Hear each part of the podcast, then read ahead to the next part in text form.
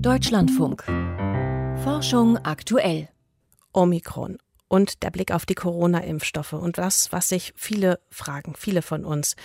Wirken sie noch? Was ist mit den Boostern? Mir ist jetzt zugeschaltet Dr. Martin Moder, Molekularbiologe aus Wien und jemand, der sich seit Beginn der Pandemie sehr viel auch mit dem Aufklären und vor allem Erklären der Impfstoffe beschäftigt. Aktuell jetzt eben auch zu Omikron. Herr Moder, bei allem, was wir bisher über die neue Corona-Variante wissen. Wie wirksam sind die aktuellen Impfstoffe denn noch? Also mit Blick hier in Deutschland ja auch, vor allem auf BioNTech und Moderna.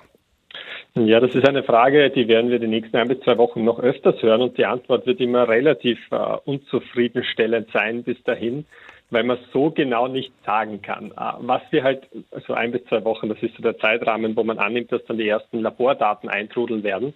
Bis dahin ist halt viel Spekulation. Also wenn es jetzt zum Beispiel um die Frage geht, wie gut die Wirkstoffe noch, äh, die Impfstoffe noch wirken, das sind das jetzt eher relativ indirekte Ableitungen einfach daraus, äh, was man sieht, wenn man sich die Mutationen anschaut, die in dem Virus sind, in dem neuen.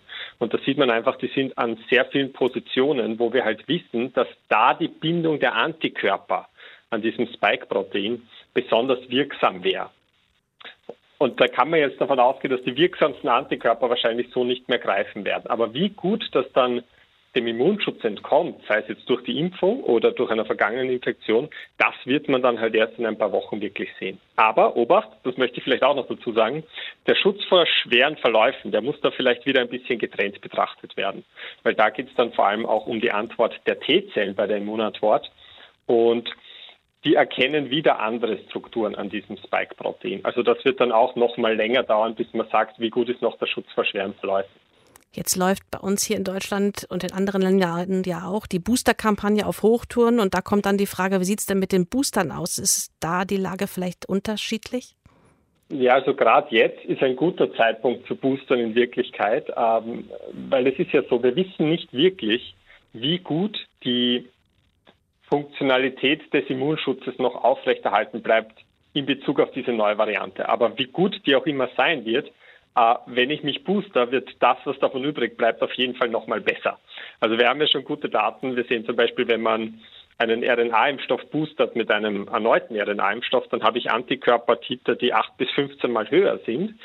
Und wenn man sich jetzt vorstellt, die wirksamsten Antikörper fallen vielleicht weg bei dieser Mutante, dann ist es aber noch immer so, dass wenn die weniger wirksamen Antikörper einfach einen entsprechend hohen Titer haben, also entsprechend hohe Levels, dann können die häufig auch noch viel bewirken. Ähm, also unabhängig davon, wie gut das der Immunantwort entkommt, äh, ich werde ein bisschen besser damit zurechtkommen, wenn ich geboostert bin. Pro Boostern also, jetzt erst recht sozusagen eigentlich auch. Wie ist es denn generell mit den aktuellen Impfstoffen? Moderna und auch BioNTech melden ja, dass sie an angepassten Vakzinen arbeiten. Wie ist da der Stand? Ja, also an sich, da haben die eh schon recht ausgefeilte Schlachtpläne zum Teil. Ähm, generell Moderna hat zum Beispiel äh, schon Booster getestet gegen andere Varianten, und zwar gegen Delta und gegen Beta.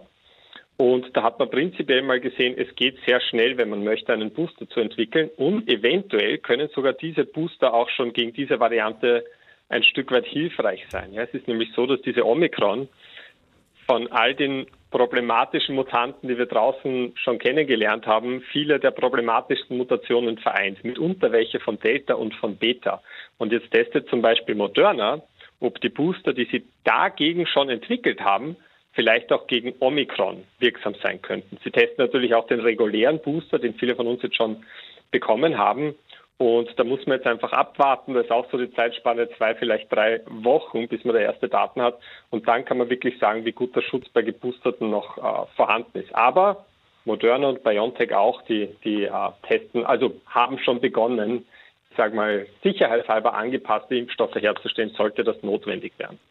Wie läuft sowas denn generell, so einen mRNA-Impfstoff anzupassen? Wie schnell geht das? Könnten Sie das auch erklären? Ja, das ist das Coole an den RNA-Impfstoffen. Auf die hat man sich ja nicht zuletzt deshalb so gefreut seit vielen, vielen Jahren, weil sie sehr schnell anpassbar sind. Im Prinzip muss man nur ähm, dieses kleine Stückchen RNA für das Spike-Protein durch die aktuelle Version ersetzen und dann kann man schon davon ausgehen, vielleicht ist noch minimal anpassen und dann kann man schon davon ausgehen, dass das die Anpassung eigentlich schon ist. Das geht sehr schnell. Das Aufwendigere ist dann natürlich zu testen, ob da eh entsprechend hohe Antikörper auch wieder gebildet werden, aber das geht dann auch schneller. Also da muss man dann nicht nochmal durch Phase 1, 2, 3 klinische Studien, so wie beim Grippeimpfstoff auch, wo man einmal gesehen hat, das funktioniert sehr gut und dann geht die Entwicklung relativ flott. Also eigentlich gar nicht so ein großes Problem, dass wir jetzt noch keinen angepassten Impfstoff haben. Das klärt sich jetzt innerhalb der nächsten ein, zwei, drei Wochen. Ja, wobei ich sagen muss, äh, diesen Winter wird niemand von uns noch mit einem angepassten Impfstoff geimpft werden. Also äh, es wird vielleicht in ein paar Monaten dann welche geben, aber durch diesen Winter müssen wir mit dem, was wir haben, also so viel boostern, wie wir können. Viele machen sich jetzt eben wegen äh, Omikron große Sorgen. Andere fragen aber auch, ob hier vielleicht nicht aktuell auch ein bisschen zu viel Panikmache betrieben wird. Wie sehen Sie das? Ja, es ist ein bisschen ein unangenehmer Zeitpunkt, um über dieses Virus zu reden, weil quasi in alle Richtungen die Türen noch offen stehen. Wir wissen nicht wirklich, wie schlimm das ist. Wir sehen, dass es auf jeden Fall einen deutlichen Vorteil hat. Also wir haben das noch nie erlebt, dass in einer Region, wo Delta schon dominant ist, sich plötzlich eine andere Variante durchsetzt. Und das passiert halt jetzt rund um Johannesburg ähm, total rasant. Ja. Und das Schlimme ist ja auch, dort haben die allermeisten schon eine Infektion hinter sich. Das heißt, es ist nicht nur ansteckend, aber wir wissen auch, es entkommt der Immunantwort. Wir wissen nur nicht, wie sehr. Und dieses Unwissen lässt halt jetzt Spekulationen in alle möglichen Richtungen zu. Das heißt, in Wirklichkeit muss man jetzt in den sauren Apfel beißen und sagen, warten wir mal zwei, drei Wochen, treffen wir alle Sicherheitsvorkehrungen und dann wissen wir mehr. Und alles zusammengefasst in zwei, drei Sätzen, worauf kommt es jetzt an? Ja, ähm, ein bisschen Geduld haben, in der Zwischenzeit so viel Immunität verbreiten, wie wir nur irgendwie können. Das heißt, möglichst viele Schutzimpfungen, möglichst viel Boostern.